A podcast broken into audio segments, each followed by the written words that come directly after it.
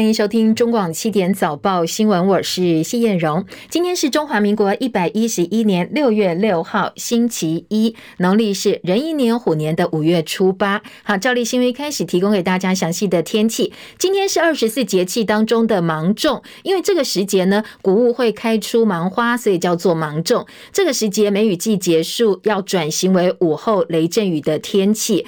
呃，从湿热慢慢慢慢变成干热的过程，大家会觉得格外的酷暑难耐。相信应该已经感受到天气一天比一天热了。那气象局今天对于天气方面的提醒，还有本周的天气变化，有没有呼应到我们的节气呢？详细的天气状况啊，连线请教的是中央气象局的预报员陈怡秀小姐。受到锋面影响，跟前几天的天气比起来，天气逐渐转为。不稳定哦，特别要提醒，在今天今天的天气呢，这一道锋面是逐渐在靠近台湾地区哦。虽然在上午感受上好像也是属于比较闷热的天气形态，但是呃，在中午之后，天气就会逐渐变为不稳定哦。那再加上这个锋面面前是比较温暖，西南风比较强的一个天气形态，中午之后呢，特别要提醒在。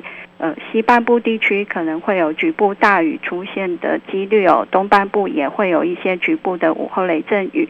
那特别要提醒，西半部的降雨呢，除了中午之后的午后之外呢，在今天的晚上一直到深夜，甚至到明天清晨，也断续会有一些降雨哦。那温度方面，刚刚有提醒是属于比较高温闷热的，各地的高温可以来到三十一到三十二度。特别要提醒，花东纵谷跟台东地区哦，今天由于西南风背风沉降的关系，局部地区在花东纵谷也可能有接近三十五、三十六度的这个高温，要特别留意。海面上的风浪，西南风是偏强的，所以在新竹以北沿海空旷地区，包括了马祖、绿岛、兰屿，都可能有九到十级的强阵风，遭临近的海域活动也要特别注意安全哦。那刚刚主持人有提到，这未来的几天天气呢，在一开始有提到封面，今天是逐渐靠近，等到今天深夜到明天清晨的时候，封面就会逐渐接近到台湾的北部。这个陆地哦，那从周二一直到周二、周三是这个封面影响最明显的时间哦。那各地都可呃降雨几率提高，特别要提醒哦，在西半部可能有局部的这个短延时豪雨发生的几率哦。那虽然在周四一直到周五。到这个周日的时候呢，锋面可能会逐渐往北移动哦，对台湾的天气，其他地区的降雨可能有一些空档，但是在周四一直到周日，要随着这个锋面的结构跟它移动的位置会有一些变化，请大家留意气象局最新的预报资讯。请教一下，我看部分气象专家说，在北部本周的后半段，可能高温会从三十六度降到二十度，气象局观察有这么大幅度的落差吗？呃，是的，今天的。温度仍然是属于比较闷热，有可能到三十三十二度。但是提醒，明天这个呃下雨锋面带下来之后，在周三的清晨跟周四的清晨也会有一些凉空气。北台湾的这个温度呢，在清晨的低温大概是二十度左右。由于白天下雨的关系，也大概只有二十五、二十六度。也要提醒哦，这个星期的天气变化比较大哦。今天出门雨具不要忘记，因为从下半天开始，稳定的天气就要没有了，要开始转为。有雨天气，好，其他今天国内的新闻重点呢？提醒大家哦，第二轮的快筛实名制今天开始开卖。那身份证尾数单双号分流，每盒五剂，一剂是台币一百块钱。而从今天开始，零到六岁幼儿免费领五剂快筛政策扩大到二零一五年九月二号之后出生的学龄前儿童，家长可以到这些快筛实名制贩卖的据点去免费领取五剂的家用快筛，期限到六月三十号。而行政院呢，给高中以下公费快筛政策，同样也是今天正式上线。昨天国内新增六万两千零八十例的新冠本土确诊病例，一百二十四例死亡，新增的中重症两百五十二例，数据呢都是往下走的，呈现下降。不过高雄新增九千两百三十二例确诊，总人数已经超过新北排名，首度来到全台第一，也凸显南部医疗量能可能接越来越吃紧。其中台南市空床率现在只是剩下一成七，全国最低。那昨天新北确诊人数九千零二十六例，中重症跟死亡新增个案比前一天下降，但是还是在高峰。中华民国防疫学会理事长王仁贤说，确诊数往下走，代表高峰已经过去。不过社区染疫黑数太多，可能呢会高过表面数据大概一到两倍。他说致死率明显超过指挥中心先前设定的千分之一防线，现在已经是千分之一点二了。必须等死亡人数明显下降，才叫做疫情反转，疫情才是真正的反转。对此，指挥中心指挥官陈时中说：“现在高雄的 RT 值已经接近一，虽然说现在还是疫情高峰，但是他认为六月十号，也就是星期五的时候，疫情有反转的机会。出游的情况啊，或者南北交通的情况，其实都相对冷清。”端午节会带来带着带来一波，好像已经过去。就我的观察，我认为可能性不高。整体的病例数啊在往下降，但希望这个致死率不要到到两百个那么多了哈。但我认为我们不会到那么高。陈时中解释的是，因为很多现在大家认为端午连假之后，这些往下走的确诊人数可能还会再往上飙，会有另外一波高峰。但是陈时中说，呃，这波端午连假大家出游的人呢，没有想象中多，所以他认为应该是不。不会的。中央六月一号开始在六都开设七大儿童疫苗接种站，在昨天通通画下句点结束了。五天加起来接种两万八千七百七十一人次。现在全国疫苗第一季的接种率已经达到百分之九十，而对五到十一岁儿童第二季，疫情指挥中心指挥官陈时中说，针对新冠的疫苗部分，至少都要打两剂才会有保护力，所以他就觉得第二剂是一定有必要的。而美国呢，则建议打第三剂，小朋友部分也一样，所以他说呢，接下来国内可能会开始考虑打第三剂。我有建议在打第三剂，啊，那我们会考虑这第三剂也是要打，至少要打两剂，好，才会产生它的一个基本上的一个保护力。好，针对的是儿童疫苗哦，五到十一岁的儿童疫苗可能也要打第三剂了。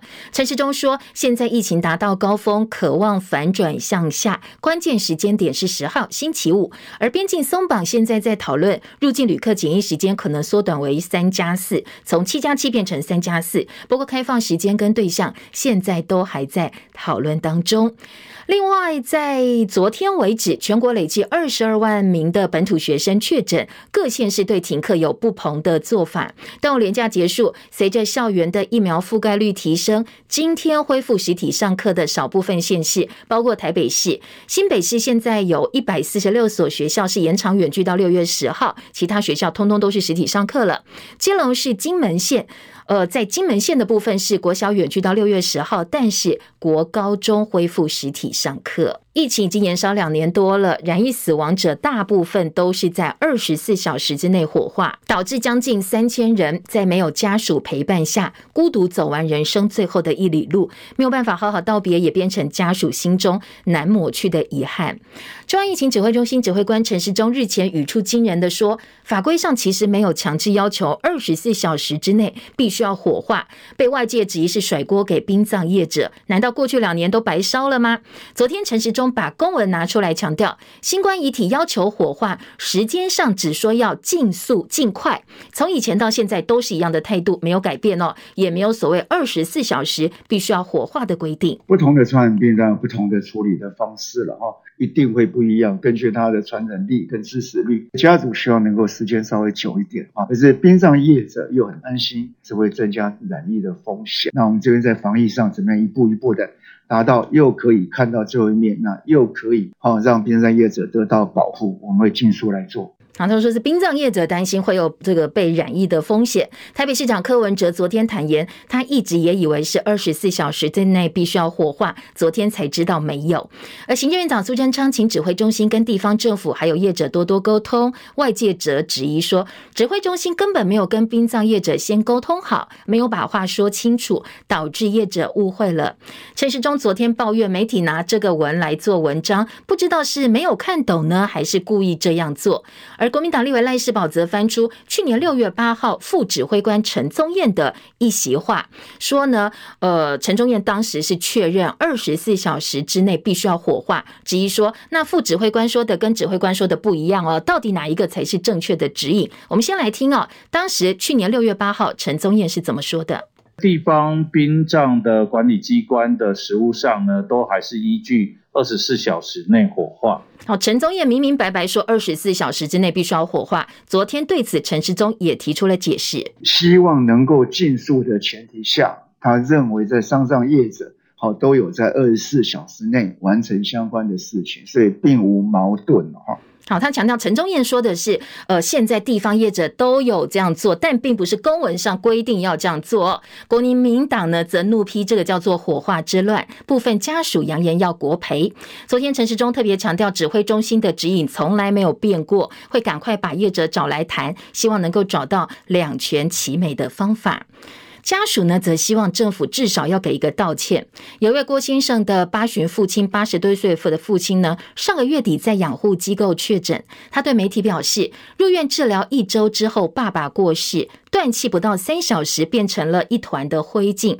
家属现在想到一次就痛一次，想到爸爸孤零零躺在病床上，这是留给家属最后的面容。听到指挥官陈时中说：“哦，其实从来没有要求在二十四小时之内必须要火化。”他很生气，他说：“难道是在开玩笑吗？这种事情能够开玩笑吗？为什么不早一点对全国人民讲清楚呢？”这位郭先生说：“我们当惯顺民了，从来不曾挑战政府。他的爸爸生前。”非常支持民进党，他跟家人也都肯定卫福部长陈时中对防疫的付出，也不否定台湾的防疫成绩。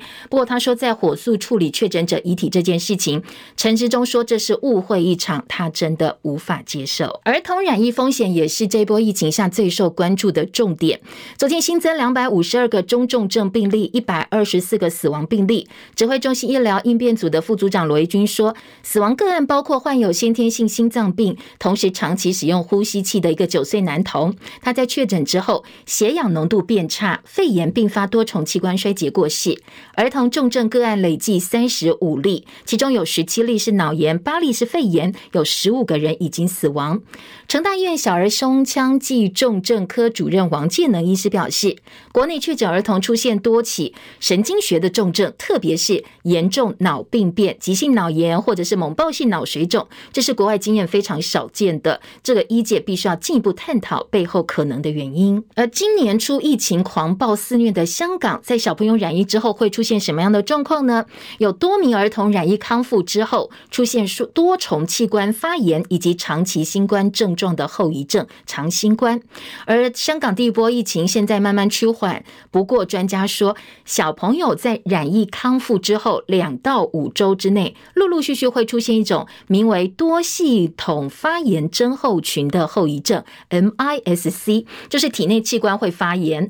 台大医院小儿心脏科主治医师林明泰也在脸书分享说，在国内哦，有一个十岁男童四月底是轻症送医，两天就好了。端午节连假前却出现了这个刚才提到的 MIS-C 儿童多系统发炎症候群，结果是赶快送到加护病房才把命给抢救回来。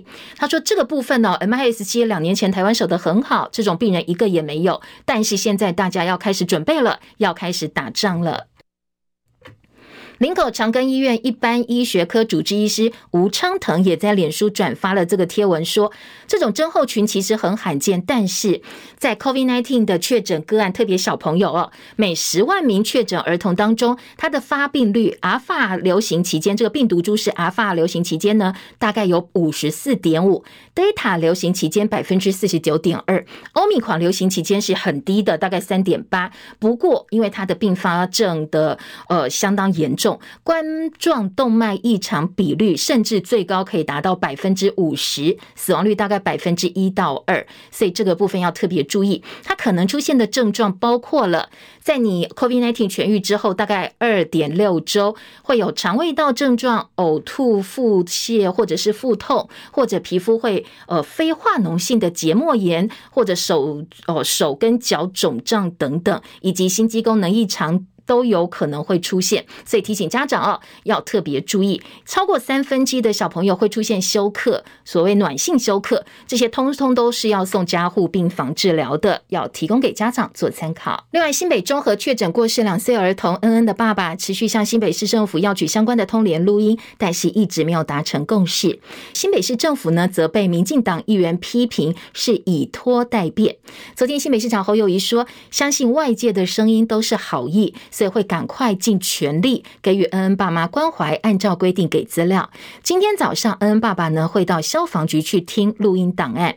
还有一个要提醒家长，昨天台中有个六岁男童呢，他在做快筛，因为小朋友很害怕，不断扭动，结果没想到裁剪棒竟然断在他的鼻腔里。后来是医生呃用特殊的工具抓出来一个八公分的棉棒，因为他在做快筛很害怕，所以呢呃这个不断扭动身体，导致裁剪棉棒。断掉，而且卡在鼻腔里头。因为急诊室已经大爆满，所以家属呢不想等了，赶快又转到旁边的诊所去求助。医生是用手术夹才把长达八公分的棉棒从孩子的鼻腔里头取出来哦。家长在帮小朋友做快筛的时候，记得要先安抚情绪哦，真的这要特别注意。大陆媒体今日海峡发文说，在端午节来临之前，两岸携手把两万剂的大陆快筛试剂送到台湾来。不过陆委会昨天驳斥说，这是大陆媒体。体再一次采取鱼目混珠的方式误导视听，把少数人的个人行为还有个案所的这个扭曲放大，希望透过这个疫情快筛试剂大做文章。陆委会说，这种做法哦可以休矣。而大陆方面现在逐渐恢复正常生活，特别是上海，在昨天持续新增两例社会面的新冠肺炎本土确诊病例，还有一例本土无症状感染者。上海卫健委主委乌金雷他说，疫情的形势还是很严峻，所以建议大家到医院、商场或超市要戴所谓 N95 级别的口罩。六月一号解封之后，上海市现在推进全面的复工、复产、复商、复市。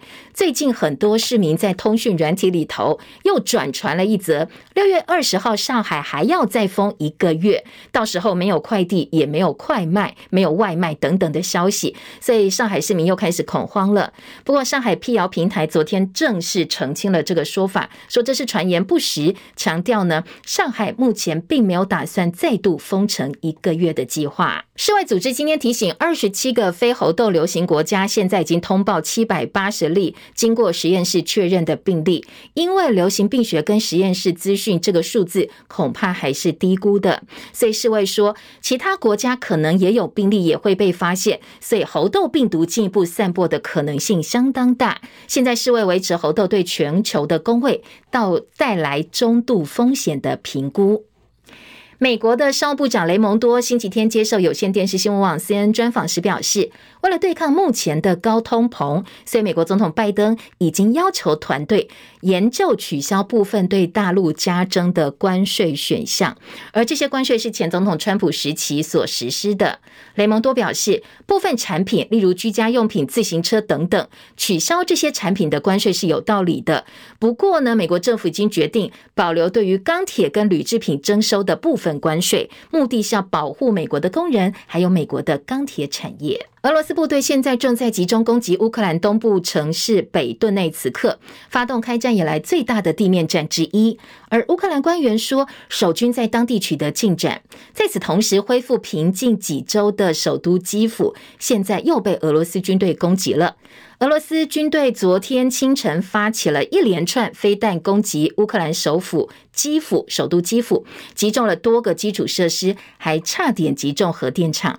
结果呢，是无人死亡，有一个人受伤。这是四月二十八号联合国秘书长古特瑞斯访问基辅到现在，基辅第一次受到飞弹攻击，也显示俄罗斯呢从乌克兰北部撤军，转而主攻乌东之后，还是有意愿跟能力攻打基辅的。俄罗斯官方媒体则表示，现在俄国总统普廷警告，如果西方国家向乌克兰发送远程武器，俄罗斯会扩大在乌克兰的攻击目标清单。切海伦的报道。根据俄罗斯官媒塔斯社报道，俄罗斯总统普廷在接受俄罗斯电视台访问时说，向基辅提供新武器只是为了尽可能长时间拖延武装冲突。他警告，如果美国向乌克兰提供远程导弹，莫斯科将会打击新目标。先前有消息指出，美国运送多管火箭发射系统到乌克兰。普京表示，如果乌克兰获得这些供应，我们的结论就是将使用我们拥有的武器袭击那些我们还没有瞄准的设施。乌克兰国防部副部长周日曾经表示，西方盟友必须明白，向乌克兰提供重型武器不是一次性的，而是必须持续到胜利为止。基辅部分地区在周日发生了爆炸，这是俄军几个星期以来首度袭击乌克兰首都。都。俄罗斯宣称击中欧洲国家提供的坦克，但是乌克兰说那是一家铁路维修厂。此外，普丁重申莫斯科的行动和当前世界上迫切的能源和粮食危机无关。他再次归咎西方，指出是西方的经济和金融政策造成了这种情况。记者戚海伦报道。日本首相岸田文雄跟五月才刚刚上任的南韩总统尹锡悦，他们两个呢，两个人都考虑出席六月二十九号、三十号的北约峰会，在西班牙马德里召开。到时候两个人会不会举行双边会谈，也成为焦点。因为日韩峰会如果真的能够举行的话，刚好是在北韩三番两次发射弹道飞弹进行核试之际，日韩加强合作关系能够做到什么样的程度，也是现在国际关注的重点。日本前首相安倍晋三昨天在东京演讲时表示，不管是日美、日美台、日美澳印四方安全对话，理念相同国家之间的关系应该要加强，要创造出让中国大陆放弃武统台湾的状况很重要。安倍昨天下午呢举行研讨会时，特别提到了台湾局势。他说，要创造出让大陆放弃武统台湾的情况是当务之急，很重要。要有这样的能力，也必须展现出意志。他说，日本有必要加强防卫的力量，同时以日美同盟作为核心，提高核阻力。呃，他说，现在他的看法是不能够轻忽。大陆共产党总书记习近平主张统一的想法，现在必须要强调的是，台湾有事就是日本有事。多名携带炸药枪手攻击西非国家奈及利亚南部一座天主教堂，造成至少五十名信徒死亡，多人受伤。教宗方济各听到这个消息非常震惊，为死伤者祈祷。而现在没有任何组织承认犯案。美国连续两天发生大规模枪击事件，多名枪手在宾州费城热闹街上持枪扫射人群，三死十一伤，枪手还在逃。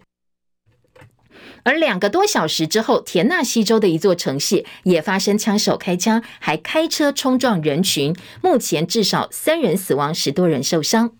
孟加拉吉大港的货柜厂发生大火，引起巨大化学爆炸，死亡人数升高到至少四十九人，还有三百多人受伤。另外，超过一亿美元的商品损失。国内焦点在台北股市部分，端午节前呢，上周四收盘是跌了一百二十二点，收在一万六千五百五十二点，成交量当天是两千一百三十一亿元。本周台股要进入超级股东会，包括科技龙头大厂台积电、国巨、大力光、华硕、宏基等等。传产品呃，传产企业呢，则是有台塑跟南亚集团陆续登场。法人说，各大企业对于下半年展望跟看法格外受到市场关注。当然，这些消息也会牵动台北股市表现。其中呢，台积电是星期三要召开股东会，董事长刘德英将会亲自主持。汇市在连假前夕，美债殖利率走扬，热钱出走，拖累股汇市双双下挫。台币汇率上周四在外资汇出的情况之下，重贬了一点一八角，收在二十九点三八八兑换一美元。过去一周，台币汇率累计贬值三点八分，贬值幅度百分之零点一三。短线预料台币应该还是偏弱的格局，格局比较多。日元、台银上周四的现金换汇价最低来到零点二二八七。期几乎是二十五年来的最低价位。那如果你换十万块台币，相较去年高点，你现赚超过一万八千块台币。当然，日元到底贬到底了没有？大家看法不太一样。所以在银行方面呢，还是提醒大家哦，如果想要为年底或者是明年到日本玩做准备的话，你要换汇还是分批换是比较保险的。今天的体育焦点，NBA 总决赛在稍后哦，第二场比赛早上八点钟就要开打。经过两天的整休之后，系列赛第二场比赛呢，到底是勇士队可以捍卫主场，还是说呃绿衫军延续火热的手感，扩大领先的优势？稍后八点钟哦，我们中网新闻网在各节整点新闻也会提供给大家详细的或者是即时的赛况。另外，在法国网球公开赛部分，纳达尔最后六比三、六比一、六比零打败了挪威的鲁德，拿下生涯第十四座的法网冠军，以及他个人第二十二座的大满贯，也拉开了跟费德勒还有乔科维奇的差距。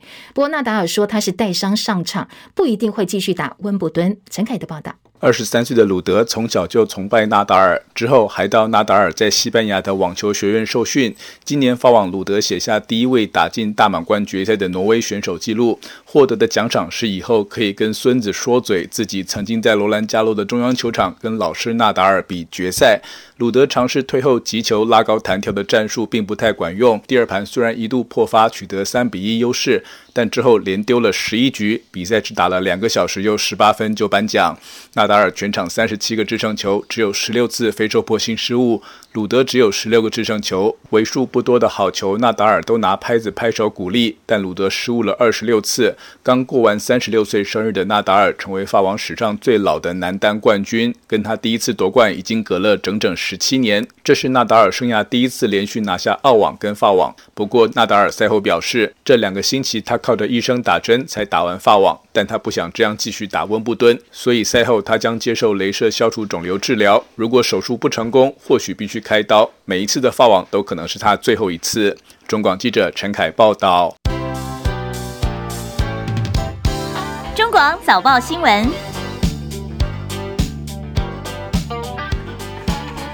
今天早报新闻的重点头版部分呢，综合性报纸《中时联合》的头版头条关注的都是，呃，我们在各县市分布的单日确诊人数部分，一直哦长期都是新北市，因为新北人口也多，那又是疫情的高风险区，所以都是新北市在排第一确诊单日人数。昨天被高雄反超了，高雄是全台湾第一，也可以看得出来整个疫情趋势是从北往南走。那今天在中时联合的头版都来关注这个发展跟变化。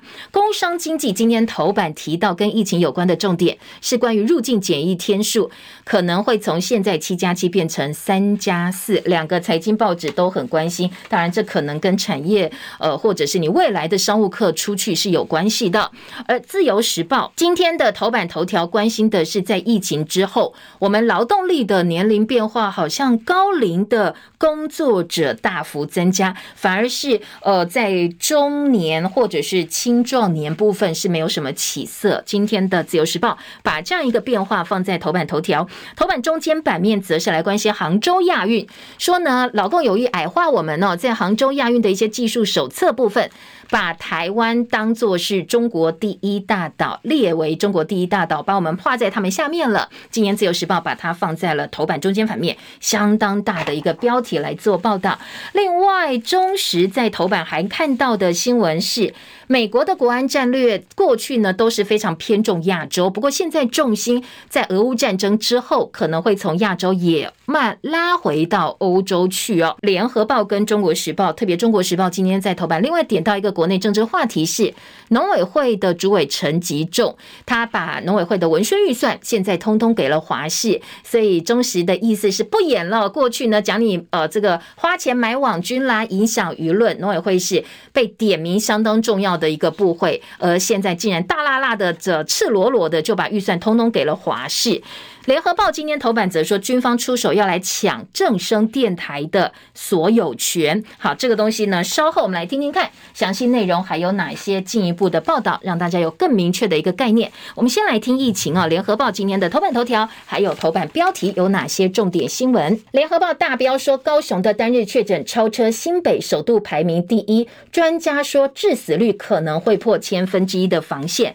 中国时报也说呢，现在超越新北了。高雄的单日确诊冠全台，陈其迈市警，高雄市的高原期会持续七到十天。陈时中则表示，星期五之后，十号之后，疫情就是反转向下的关键期。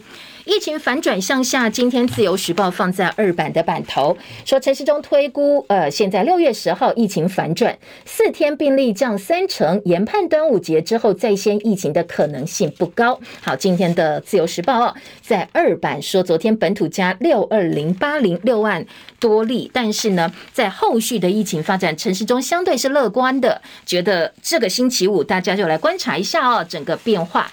三家报纸对于疫情记者会昨天的重点，联合报今天在头版头条说。确诊人数下降，但是死亡高峰还没有到。专家说，真正反转，你要看死亡率下降才是真正反转。有专家预期，接下来死亡可能一天至少都是一百多到两百多，甚至呃超过两百都有可能。但是陈时中相对是比较乐观的，他说，呃，不管是致死率高高低低，都在预估范围之内。现在的病例数跟死亡率率呢，都在高原期。专家有不同的模式推演，不过。他给了一个时间，六月十号会反转。南部的疫情空床率部分，联合报用表格在头版帮大家整理。台南的空床率剩下百分之十七，高雄新增的确诊首度第一。那在空床率的部分呢？呃，比较值得注意的是，现在高屏区高屏棚大概是五十二左右。而中国时报的头版说，呃，昨天新增的确诊个案当中是六二零八零，死亡一百二十四例，最小的只有九岁。而新北、高雄、台南最近七天的确诊人数确实出现了关键的交叉，关键交叉就是北部往下走，南部往上走，空床率超过七成。陈其迈说，我们高雄医疗量呢没有问题，是够的，OK 的，大家不要担心。自由时报今天的头版呢是。提醒台南，台南空床率百分之十七，接下来会增加百床左右，在兼顾亲情安全的情况之下，确诊亡者处理指挥中心要地方政府以及哦他们会来协调哦，跟殡葬殡葬业者来做进一步的讨论。今天在内页新闻的二版呢，《中国时报》关心就是二十四小时火化的这个话题，《联合报》是三版都做了整个版面的报道。中时说，陈时中昨天拿公文不认账，还反击你媒体大做文章，这个话题到底是没看懂，还是故意要意思就故意要搞我了哦，故意这样说呢？业者则说，只希望你赶快修订指引，到底该怎么做，把话讲清楚。记者叶书红的特稿说，这是拿公文咬文嚼字，还在硬凹甩锅。指挥官一个转弯，陷殡葬业者于不义。陈时中说是被误解了，但是蓝营立委说他不肯担责任。再来，联合报则是家属的心声，家属生气了，说政府欠他们一个道歉，怎么一开始不把话讲清楚？在过程当中，很多的新闻也都爆料家属有多么不忍，但是为什么在过程指挥中心也没有说半句话哦？联合报在三版呢说，呃，现在怪大家误会两年多吗？指挥中心模棱两可，很难卸责。记者杨雅棠的特稿说，外界都批评哦，昨天陈时中特别拿公文念了，说只规定二十。四小时要通报，没有规定二十四小时要火化。说如果你政府没有硬性规定，难道是各县市卫生单位、医院、殡葬业者所有的人一起搞大乌龙？重点是误会两年多，你每天开记者会，难道从来没有看到舆论、看到大家的反应吗？那陈时中昨天念冰冷的法条，解释一直以来新冠这个肺炎的相关规定。好，你没有说二十四小时哦，没有定出时间。那你说尽快，到底什么叫做竞速？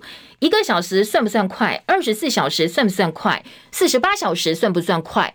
说你给了个竞速这么。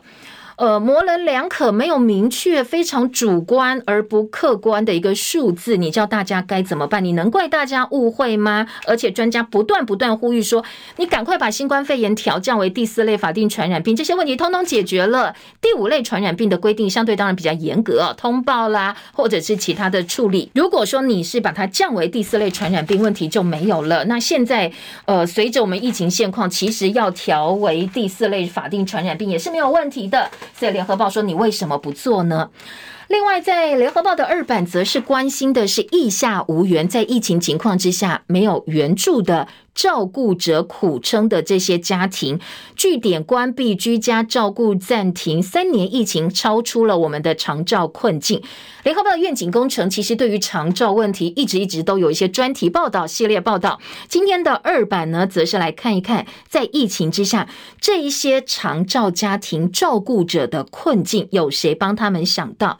举例哦，在上个月，屏东有一个照顾中风瘫痪病母三十多年男子，他跟妈妈双双。染疫压力沉重，后来他决定把妈妈推下楼，重伤致死，他自己跟着跳楼，后来轻伤。因为你杀害你自己的直系亲属，后来就被检方声押了。他的外甥女哭着求法官从轻量刑，说他舅舅照顾阿嬷三十多年没日没夜，最近自己又确诊，怎么可能不疯掉？好，这种压力哦，大家感同身受。不过也希望哦，除了法办他之外，是不是赶快哦，不要这种遗憾再度发生？看一看我们的机构、我们的社福单位或者我们的政府能够提供什么样的协助？联合报的中间版面说，失能者长者住机构补助会提高，按照失能等级，一年最多十八万。高风险老顾老家庭社会安全网也会介入。月付十万也找不到看护哦，老顾老变多了，因为呢，嗯，不管居家照护或者是医院病房的看护，现在在疫情期间都非常抢手，所以老人照顾老人的场景越来越多，你就算有钱也找不到人照顾。联合报另外也点出了人力方面的问题，提供给大家做参考。好，疫情回到这个焦点本身哦。今天《中国时报》三版说，出现儿童第一例的 MIS-C，医生说要打仗了。感染新冠之后出现多是国外个案，台大已经收了一个。而脑炎出现幻觉，并不是新冠专属的病症。好，这一个两呃，《中国时报》三版两个重点，一个是刚才提到 MIS-C 针对儿童染疫康复之后的一些后遗症，呃，特别是这种多重器官衰竭过世之后，慢慢呢，除了死亡的个案，在染疫。康复者的儿童身上，我们也出现了一些系统性的发炎问题。今天的《中国时报》用版头来告诉大家，除了发炎的问题之外呢，昨天先前国内有一起个案，十岁男童，呃，或者是他出现了一些发烧、头晕症状。呃，有幻觉，他在呃生病之后对妈妈说厕所有妖怪，被妖怪附身，外界不解哦，是不是小朋友特别容易出现这样一个幻觉？因为除了他之外，先前还有一个小男童，他发烧四十点二度，睡到一半突然睁大眼睛对他妈妈说：“我们都要死掉了，妈妈你傻了。”他从来不会对妈妈说这么成人的话，还说妈妈你傻了这样的话，所以妈妈很害怕、很担心，赶快去问医生。医生说这个是脑。脑炎会出现的一些幻觉症状，过去哦，不是新冠肺炎期间也会这样哦，所以家属不要担心。但是脑炎的部分确实是必须要被高规格对待的。中时下半版面还有说，员工频频染疫，现在机车的产能告急。台南今天要加开百床的病例，但是呢，在医疗的人力部分，指挥中心打包票说绝对没有问题。台南市长黄伟哲也说，我们有足够的病床，但是呃，在外界的担忧则是确诊者你要找不到病床该怎么办？中央跟台南都说不会，虽然我们现在看起来空床率很低，但是不会有这样的一个状况。好，再来在呃《中国时报》的今天内页的。九版台北市有三十三个视讯门诊，有医生没病患，连夜取消二十一个实体门诊，改支援视讯。但是民众哦，这个放鸽子的比率太高了，放鸟率达到三成，会浪费五到六成的医疗资源。提醒大家，你真的你预约了，你就要去，否则医生啊、医护在那边空等，他们其实可以做更多可以帮助别人的事哦，千万千万不要预约了又不去哦，这个放鸟了。好，另外在呃，《联合报》今天的社论则批评，现在苏贞昌的内阁把防疫打成选战，说这是苏贞昌的心机。他其实哦是处处考量到选举，所以误了人民的性命。这个一连串的整个防疫作为，包括林佳龙以及陈时中要来挑战台北市的选战，这些。呃，可能的发展都跟我们现在的防疫政策所画上了等号，一举一动或许都是选战的考量，反而把人民的生命放在后面。联合报今天用社论哦，来呃质疑现在一个状况。自由时报今天的头版头条，哎，来看看头版头条关心的不是疫情，是我们现在劳动力最新的数字。疫情之后做更老，高龄工作者大增八点四万，少子化侵袭青壮年就业人口停滞不前。今天自由时报在头版引用的是劳动部最新的数据，今年前四个月中高龄，所谓中高龄是四十五岁到六十四岁，还有高龄六十五岁以上，劳动率参与率分别是六十五点三个百分点以及百分之九点五四，都是有统计以来的新高，而且呢，从疫情爆发到现在。台湾人显然是越做越老，疫情之后做更老。六十五岁以上劳参率刚才提到百分之九点五四，这是新高的数字。当然有可能疫情影响到家庭的收入，高龄者延退或者是重新就业。比较担心的是青壮年的就业率看起来好像有成长，但是就业者是减少的。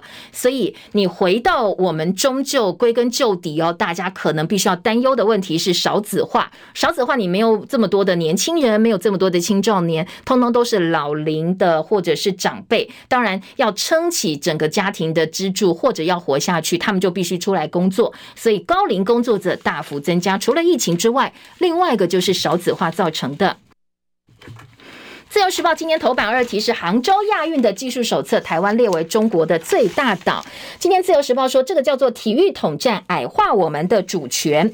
今天在自由时报的内页三版也配合头版头条的这一则报道啊，说呢，杭州亚运说台湾是中国最大岛，立委认为这是公然造假，误导国际，政府应该要严正的表达抗议。中华奥会副主席说，我们第一时间已经表达我们的立场了。自由时报今天在头版引述的是二零二二年第二十九届亚杭州亚运的运动技呃运动技术手册，说这是用不当的文句来描述我国，宣称中国七千六百多个大小岛屿当中，台湾岛最大，把台湾列为是中国领土。该手册提供给各国奥会下载。本来九月十号到二十五号要举行的杭州亚运，受到疫情的影响，延后到明年举行。自由时报说，统战未歇。啊，现在还在呃相关的手册上把台湾列为是中国的一部分。那我们的体育署已经发函给中华奥会，希望他向国际奥会要求删掉这些敏感的字眼。中华奥会自己把运动这个技术手册的错误的部分删掉，重新编排之后，才在中华奥会官网公告手册。不过，中国大陆提供给其他国家的是没有改到，所以并没有更正相关的错误。今的自由时报大做这样一个消息，内页新闻则整理过去在体育的赛事啦、国际赛事、老共体育统战跟打压台湾的一些例子。今天在呃内页的三版做了表格的整理报道。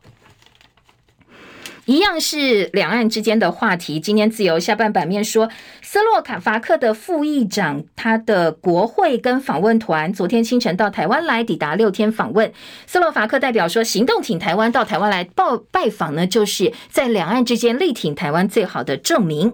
日本前首相安倍晋三说，美日应该要展现意愿，逼迫中国大陆放弃武力，呃，来对台湾哦，武力武统台湾。今天的自由时报也做了还蛮大篇幅的报道。澳洲军机巡南海遭共机喷干扰丝拦截，引擎吸入铝箔，差点出事。所以澳洲方面向中国大陆表达严正的关切。另外在，在呃今天的内页政治焦点版面呢，《自由时报》的。五版今天报道说，朱立伦访美的行程，蓝营立委施压外交部协助。陈以信说，立委工作跟政党没有关系，但是邀美国议员出席国民党驻美代表处的开幕，觉得呢这个不太妥当哦，觉得这个做法呢是施压。自由时报的报道说，现外交人员不符合行政中立，但是。国民党的陈以信表示，现在是国会休会期间，所以没有安排任何参众议员的见面。那只有一场是美国的国会幕僚对于国民党有兴趣，所以双方才沟通。那你这样一个选择性的爆料，不了解事件全貌，显然有政治的用意。反而这样一个爆料，才要注意行政中立的问题。好，这是自由时报质疑蓝营立委呢，针对朱立伦访美，竟然施压外交部去帮忙或者是协助。嗯，其他的政治话题哦，包括我们的军方的话题，以及国民党的一些呃先是首长选举的争议，呃，其实版面也还蛮多的。先听到联合报在呃四版的报道，联合报说罗志强这台北市前议员，他本来想选台北市长嘛，哦，后来把战场转移到桃园，没想到因为党中央可能真的不喜欢他哦，所以呢，最后呢，在呃放话之后说，我绝对不会提名你，之后的话提出来一个。张善政前行政院长这样一个人选，而本来罗志祥在低调这个这个好几天之后，呃，表态看起来好像，哎，好像慢慢他要退出选举。不过在前两天他又站出来表示说，他希望。呃，国民党桃园市长参选人罗张善政呢，能够补正程序正义。如果补正程序正义，他就愿意帮张善政来抬轿。什么叫程序正义呢？就是我们来举行一个党内初选，如果呢，你能够这个在党内初选。赢得所有打算要参选的人，大家心服口服就没有问题啦。他觉得这是帮张善政解套的一个好方法。不过今天在呃联合报的报道当中提到哦，蓝营方面的反应是说，呃，当然程序正义大家在乎，但是中常会已经征召张善政了。党主席朱立伦回台之后，怎么跟大家沟通，就要看朱立伦的智慧了。张善政则喊话，不团结就没有办法胜选。蓝营里头则认为这是撕裂党，亲痛仇快。昨天罗自强的说法哦，他说他现在不跟朱立伦谈，他的对口不是朱立伦了，他现在希望要对张善政直接对话来沟通。那张善政今天罗志祥还会有第二波对于张善政的喊话。蓝营方面部分的想法是说，这是撕裂党，最后可能会亲痛仇快。好，这是蓝营方面的话题。呃，今天的《中国时报》四版说，陆军无人飞行载具组下半年成军，采购五十套的无人机，它发配给二十三个联兵营，用在反空降跟滩岸的侦搜。《联合报》四版，雄声瞄准对岸机场，大陆强化防空，增程公路飞弹射程九百公里，可以攻到闽粤军机场多一倍。大陆则建防空阵地堵我攻击。专家说，你要阻止共军攻击，速战速决，突穿共军的。的防空火网几率大为增加。好，这是各个报纸啊，两岸之间的一些军事话题。呃，联合报的头版二题说，军方出手争夺正声电台的所有权资产二十亿，股权相当复杂。电台质疑，如果事故，可能会图利特定的势力。国防部先前发函给民营的正声电台大股东汉儒跟华儒这两个基金会，要求修改章程，承认基金会是政府捐助成立。汉儒基金会咨询律师意见之后，回复国防部很难照办，所以军方打律要打算要透过法律程序把正声电台的所有权给抢回来。现在是这两个基金会哦，两大股东要跟军方打官司来争夺。正声电台的所有权，联合报今年的头版二题，而中国时报今年头版另外则说，农委会第一季的文宣预算通通给华视，读后绿油油。现在呢，陈吉仲不演了。国民党团总召曾明宗痛批农委会主委陈吉仲，把农委会搞成意识形态为重的机关。读后特定媒体，所以国防部呢会要求重新检视，希望审计部加强查核。另外，美国的国安重心从亚洲转到欧洲，美国国务卿布林肯强调不寻求跟中方冲突，但是也不会支持台湾独立。现在在俄乌战争之后呢，布林肯发布对华政策演说，今天《中国时报》有进一步的分析报道，亚洲、欧洲对美国的国安利益是同等重要，所以应该是不会偏废哪一边呢？今天的早报。另外，《联合报》的彭博周刊今天焦点有一个还蛮有趣，说，呃，美中之间的关系对抗，现在从呃地球打到太空了，太空地缘政治上演美中大战，包括了现在两边在太空领域没有办法合作的武器竞赛，价值可能数千亿美元的月球或其他星球。开采这些呃矿物，或者是可能衍生进一步的冲突，值得大家来关注。说包括过去老共发射长征一号，习近平又发表中国航天计划白皮书，显见哦，现在美国跟中国大陆都把太空认为是两边兵家必争之地。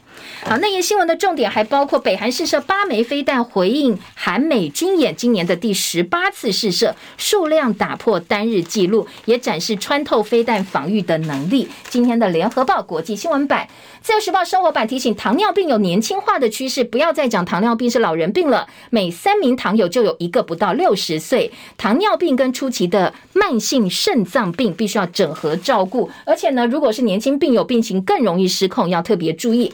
保护儿少立委说，性侵累犯要公布个资。那去年七千七百八十七人被性侵，被害将近有六成是未成年的。以后要修法来保护他们哦。今天《中国时报》的六版，缺乏本土语的师资国高中抢人大战，下学年开始本土语变成必修了。现职高中的闽南语教师都不到一个人，每间学校不到一个平均，所以要开始把国小的老师挖到国高中去教了。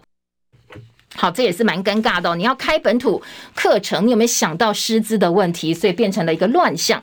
工商时报头版头条说，大力光六月重返荣耀，五月营收稍来喜讯，在苹果啦、安卓、新机拉货的迫切之下，法人乐观看待六月双成长。下半版面就是我们说的边境的居检，现在可能变成三加四，可能性相当大。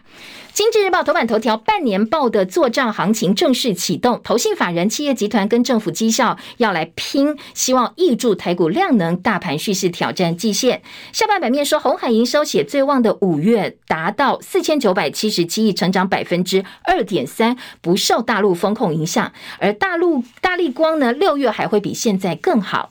经济日报说，入境检疫要缩短为三加四，现在指挥中心正在讨论关键的周五，疫情有机会向下。边栏重点还包括。呃，货柜海运调价加收两类附加费，类比 IC 有杂音涨价派对玩完了。台积电领军超级股东会正式登场，未来四周有一千五百五十家密集的开这个股东会。好，那些新闻，ECB 本周还会宣布结束购债，礼拜四要开决策会议，预期呢要帮七月的升息铺路。市场关注关注的是会不会一口气上调两码。今天联合报的台北新闻版有一个职介所救急。民众要借钱不必跟亲朋好友开口，全台有两家公营的当铺，当棉被的都有哦，提供给大家做参考。联合报的报道。好，我们时间到了，谢谢大家的收听，祝福美好身心，记得按赞分享，拜拜喽。